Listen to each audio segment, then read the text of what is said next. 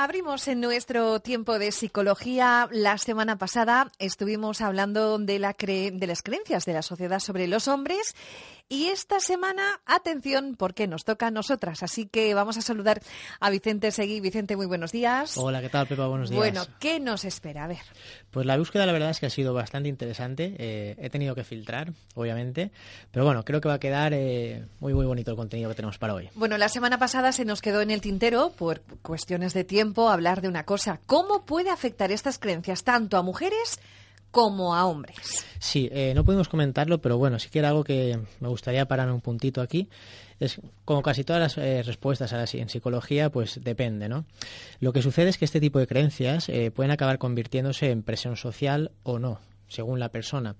Aquí siempre hay dos contextos a tener en cuenta. Uno es el individual, es decir, cómo me tomo yo lo que me dicen, mis propias creencias, etcétera, y el entorno, como por ejemplo cuánto, cómo, por qué me dicen, o sea, en qué cantidad, el tono en que me lo dicen, todas estas esta serie de ideas, ¿no? Que pueden acabar cayéndose, o sea, se puede acabar cayendo lo que se llamaría profecía autocumplida. Y eso de profecía autocumplida, a ver, explícanoslo.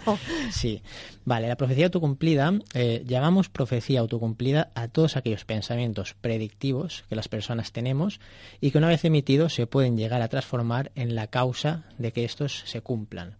Es decir, generamos unas expectativas a nosotros mismos y las expectativas hacen que acabamos. Las llegamos a cumplir. Exacto. Por ejemplo. A ver. Yo eh, puedo pensar que soy un vago y como soy un vago, pienso que soy un vago, dejo de hacer cosas. Cosas por ser vago. Exacto. Por creer que soy vago. Correcto, muy bien, muy bien. Muy bien, muy bien. Bueno, ¿y podrías decirnos eh, alguna de estas creencias que hay sobre las mujeres? Atención. pues he traído unas cuantas, ¿vale? Vamos a empezar. Yo creo que la primera, que es eh, obviamente yo creo que una de las más extendidas a día de hoy, que todavía sigue por ahí pululando, que es la mujer como ama de casa. Exclusivamente ama de casa. Correcto. Afortunadamente sí que es verdad que gracias a la incorporación al mercado laboral de la mujer, eh, cada vez este, este mito existe menos y se va trabajando en que el reparto de tareas sea más o menos equitativo eh, dentro de la pareja. ¿vale? Parejas de todo tipo de, homosexuales, heterosexuales, etcétera. Al final es una cuestión de compartir y es una cuestión en la que tiene que llegar eh, por acuerdo la pareja en cómo se reparten esas tareas, no por género o porque sí, como ha sido. Eso es muy importante, sentarse y decir, vamos a, repartirnos. Exacto. Y que quede todo eh, bien acordado y que sea un acuerdo en la que los dos miembros de la pareja estén, estén de eh, acuerdo. satisfechos. Muy bien. Más cosas. Bien, el rosa es cosa de mujeres. Ay, Dios mío. y el azul de hombres. y el azul de hombres, ¿vale? Rosa para niños, para bebitas. Eso desde que nacemos. sí. La verdad que este ha sido, eh, incluso para mí, continúa siendo así en mi cabeza. O sea, yo tampoco, como el resto del mundo, no estoy exento de tener mis prejuicios y mis creencias, ¿no? Aunque se intentan trabajar. Pues bueno, buscando sobre esto, eh, me di cuenta y encontré que antes el azul y el rosa, antes de que se convirtiera en una asociación de géneros, esto no existía, sino que la ropa, tanto para niños como para niñas, era, completamente neutral. Neutral. ¿Cómo empezó? Esto empezó en, eh, digamos, influenciado por una moda en Francia.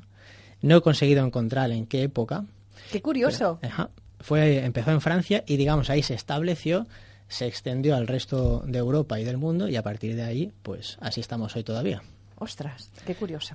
Más cosas, a ver. Bien, cuidarse es cosa eh, de mujeres. Bueno, eso. Exacto. Ya va cambiando, ¿eh? Correcto.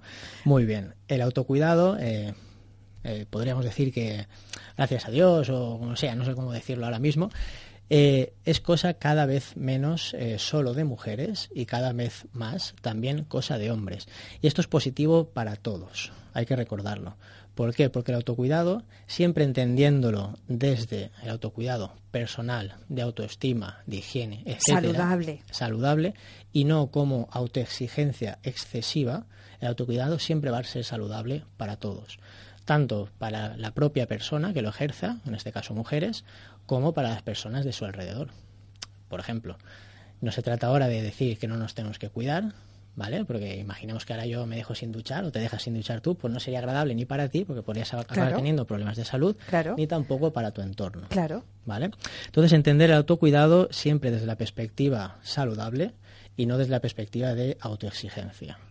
Creo que podríamos decir, para el matiz aquí, eh, a tu cuidado de mujeres como el tener que estar siempre perfecta, ¿no? Eso es un poco lo que habría que matizar y eliminar. Muy bien. Más cosas, a ver. Vale. Aquí ya hablando de un tema un poco más serio, en cuestiones de violencia de género, ¿vale? Si ella no abandona la relación es porque en realidad le gusta cómo la trata. ¿Que somos sumisas o somos...? No, esto digamos eh, es absolutamente falso. Es decir, es una simplificación eh, perversa y terrible de lo que sería un problema como es el maltrato, tanto para hombres como para mujeres. ¿vale? Es decir, cuando estamos en una relación disfuncional en la que estamos siendo maltratados, en este caso mujeres, em, yo creo que es eh, de básico pensar que a nadie le gusta ser así, por muy sumiso que sea porque la persona al final está sufriendo. Y esto es, digamos, una simplificación. Lo que está sucediendo es que la gente de fuera no está entendiendo que a veces el pavor, el terror o el miedo, la falta de apoyo, la dependencia económica y otros factores o familiares o familiares pueden estar influyendo para que la persona no se vea capaz, que es que no sea incapaz, sino que no se vea capaz de tomar la decisión. Con fuerza, ¿no? Exacto, de dejar esta relación. Por lo tanto, yo aquí, eh, si la cosa va de simplificaciones, yo propondría para esta gente que piensa así, otra simplificación muy sencilla, que es a quien le gusta que le traten mal. Claro. Lo que no te guste para ti, no hagas a los demás. Exacto. ¿Vale?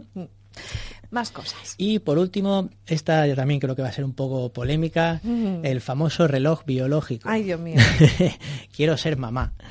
Vale, este reloj biológico, a día de hoy hay que decir que no existen evidencias científicas de que exista como tal. Cuando me refiero a reloj biológico... es la necesidad de querer ser madre, que hay posiblemente mujeres que opten por no tener familia. Ajá, exacto. Es decir, no hay eh, en nuestro cuerpo, o en vuestro cuerpo mejor dicho, no hay ningún marcador que diga que a tal edad se te va a despertar un sentimiento de que quieras ser madre y de que esto sea algo, eh, digamos, eh, natural, sino que es más bien una cuestión de creencias sociales y de influencia del entorno. Sí es verdad que existe un reloj biológico, pero no para el tema de ser madre, sino para el tema de los ritmos circadianos que son pues el comer, el dormir, el cuando acostarse, etcétera. Ahí sí que funcionamos, sí que hay algo más, pero no en el tema de ser madre, porque por ejemplo podríamos decir que no les pasa a todas. Si fuera un reloj biológico a nivel fisiológico, sería algo más o menos generalizado en toda la población. Y hoy estamos viendo que no tiene por qué ser así. Digamos que también eh, la decisión de tener un hijo variaría muchísimo en cuestión de edades. O sea, varía mucho en cuestión de edades. Si hubiera un reloj biológico, siempre se mantendría estable esa franja de edad.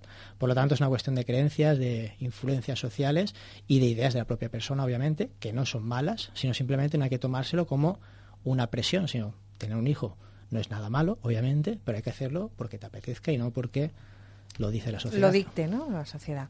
Bueno, pues muy interesante. Y por cierto, eh, ¿dónde podemos encontrarte? Pues podéis encontrarme a mí y a mi compañero Nico Aros, nutricionista, en la calle Marqués de Campo, 18, segundo B, teléfono 630-659166 y en redes sociales, Facebook, Instagram y eh, Twitter, arroba Vise Psicología. Muy bien. Bueno, pues hasta la semana que viene, que seguro que será algún tema también muy interesante. Seguro que sí, ya lo hablaremos. Venga, hasta luego. Adiós.